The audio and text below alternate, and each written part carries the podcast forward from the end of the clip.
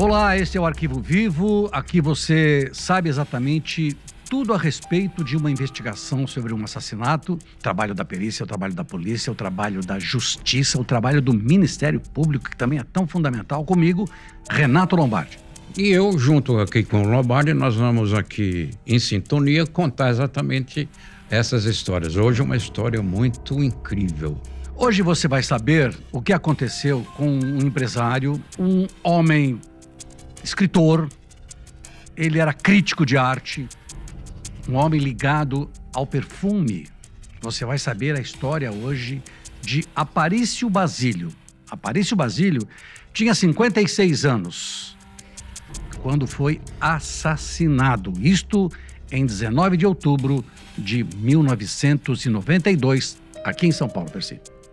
Pois é, Lombardi, o Aparício era um homem é, elegante, sensível, é, comunicativo, discreto, gentil, muito gentil, delicado. Ele era uma pessoa desse tipo. Esse era o perfil do Aparício, que era um verdadeiro self-made man. Um verdadeiro self-made man. E ele deixou, entre outras, além do que você falou, ele, ele era artista plástico, ele deixou uma marca que foi o perfume Rastro. Ele virou um verdadeiro símbolo da Rastro eh, na sua difusão e na sua fama, porque foi um perfume que se tornou consagrado, muito usado e preferido. Bom, é, vocês poderão é, perguntar o que aconteceu com Aparício Basílio.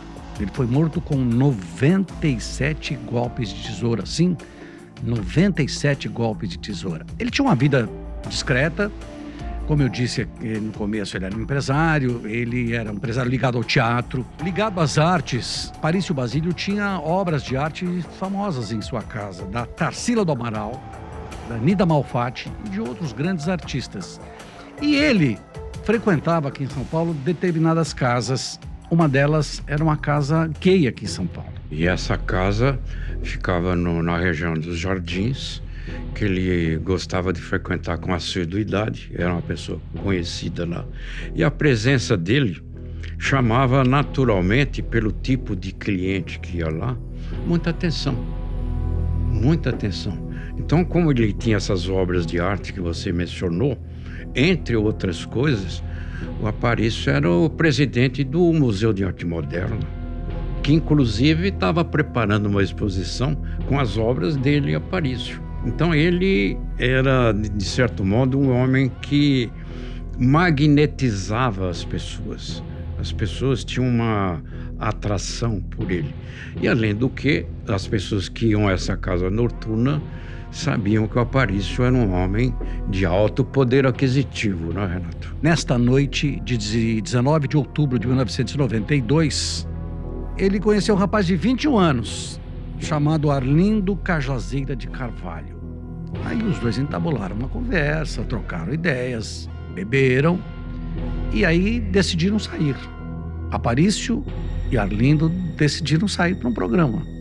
E aí? Aí ele, o Aparício e esse rapaz que ele conheceu lá no interior da boate, a impressão que a polícia tem na investigação é que já tinha um encontro marcado com um casal.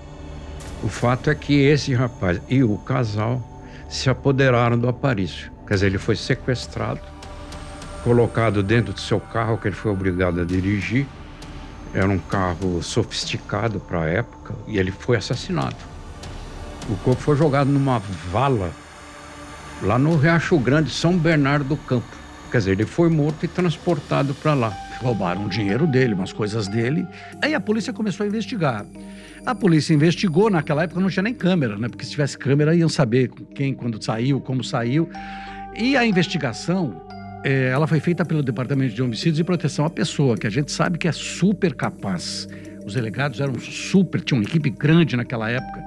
Delegados que a gente conhecia, o Jair Cesar da Silva, Marco Antônio Desgualdo, um pessoal que realmente, Jofre Sandim, era um pessoal. José muito, Vidal muito Pilar. Fernandes. Fernandes, que era diretor, chegou a ser diretor da divisão de homicídios, diretor do, Do departamento. isso. E aí a investigação. Seguiu. Então, o fio da meada, Renato, da investigação, detalhada, minuciosa, prestando muita atenção nos mínimos detalhes. O forte do início da investigação foi no interior da boate, porque se procurou descobrir quais foram as pessoas que ele contatou lá dentro e principalmente com quem ele saiu de dentro da boate. Então, esse foi o princípio da investigação. Foi um trabalho exaustivo, difícil, é, insistente, mas conseguiram identificar esse rapaz. Pois é, ele frequentava a boate e ele frequentava é, ambientes gays e explorava as pessoas. O Arlindo Cajazeira, quando foi preso e foi levado para o DHPP, eu trabalhava aqui no Estadão, no jornal. Eu gostava de entrevistar, a gente gostava de entrevistar as pessoas, mas você entrevistava quando chegava, porque depois que chegasse lá e aparecesse o advogado, as coisas acabavam. Entrava o advogado, você. E conversando com ele, eu perguntei para ele por quê?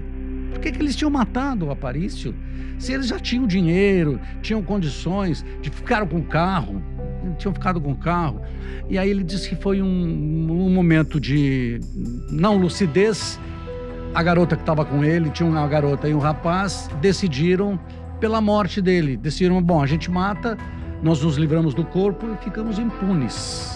Exatamente por isso. Isso levou a polícia a desconfiar logo no começo que esse rapaz que sairia de lá com a Paris, eles já tinham se visto lá no interior da, da boate anteriormente. Eles tinham um certo relacionamento. Então, o que acontece nesse ambiente que você descreveu é que as pessoas uh, gays, como era a característica da frequência nessa boate, são pessoas vulneráveis, são pessoas psicologicamente fragilizadas. E quem, por exemplo, conseguisse ir à casa do Aparício, ficava extasiado com aquele ambiente. Obras de arte que você descreveu, muito luxo, móveis, decoração. Então é o chamado olho gordo. Olho gordo em cima do poder aquisitivo da vítima.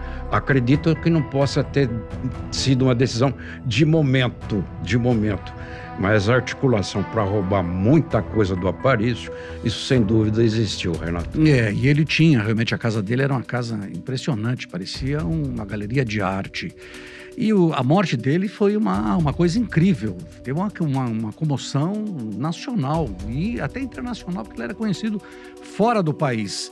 Os assassinos confessaram, foram para a cadeia, houve o julgamento, eles foram condenados entre 27 a 29 anos. Né? O, o, o Cajazeira pegou 29 anos, o casal pegou 27 anos. Só que eles ficaram 11 anos na cadeia. Eu acho um absurdo isso. Você praticar um crime como esse, hediondo como esse, é, pode ser uma tesourada ou 97 tesouradas, como aconteceu, mas muito pouco para ficar 11 anos na prisão.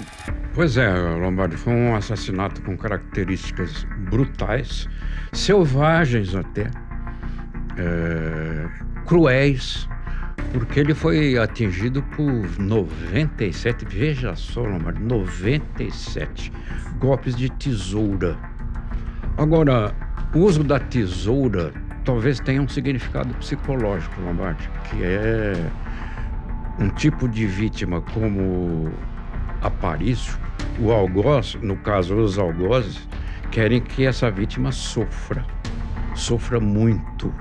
Eles têm um prazer quase que delirante em ver a, a vítima sofrendo, implorando com os olhos ou com palavras, e eles apunhalam no caso, aplicam golpes de tesoura ininterruptamente, sequencialmente, até a vítima aos poucos perder a vida. Um detalhe importante porque outros crimes que é, de morte, homicídios envolvendo é, gays aqui em São Paulo e outros estados, a gente costumava ver, me chamava muito a atenção, porque é, eles eram tinham mãos amarradas, pés amarrados e amordaçados.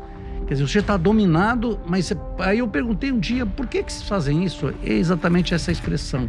Queria ver a expressão de dor na pessoa. É incrível isso. Os, eles foram condenados, ficaram 11 anos na cadeia, foram para o semiaberto, regime aberto, e aí. e, aí e aí fica no papel a previsão da lei, né? O homicídio está lá no artigo 121 do Código Penal, ele prevê, em tese, penas de 6 a 30 anos. Quando é um homicídio qualificado, como este, que tem todas as circunstâncias agravantes, em tese a pena pode chegar até 30. É, em que, tese. Que o qualificado que é o motivo torpe. É, é, todas as agravantes que você possa imaginar. Impossibilidade de, da vítima se defender, meio cruel e tudo. Não tem como se defender. Agora, a lei é branda, Lombardi. Isso que você falou nos dá muita indignação, nós dois. Nós não somos resignados com isso. Eu não, claro. Não claro é possível que, que você mate alguém com esses requintes e ficar 11 anos na prisão, cuja pena aplicada é muito superior. Agora, a conclusão psicológica que você chega é que os algozes, como característica desse tipo de crime que você destacou, eles se sentem senhores absolutos da vida e da morte. Quer dizer, a vítima escolhida está com a vida dela nas mãos dos algozes. Cabe a eles, eventualmente, poupar ou matar, em etapas ou rapidamente, fazendo sofrer ou ser mais suave. Enfim, é um jogo psicológico. E é isso. Você que nos ouve, você que nos vê, tirem as suas conclusões Hora de mudança, hora de mudar a lei, hora de mudar a cabeça de quem muda a lei. E quem muda a lei nesse país é deputado federal e senador. Ficamos por aqui, Percy. Ficamos por aqui. Lembrando que o Brasil é um dos lugares que mais se mata no mundo média de 60 mil por ano. Até mais.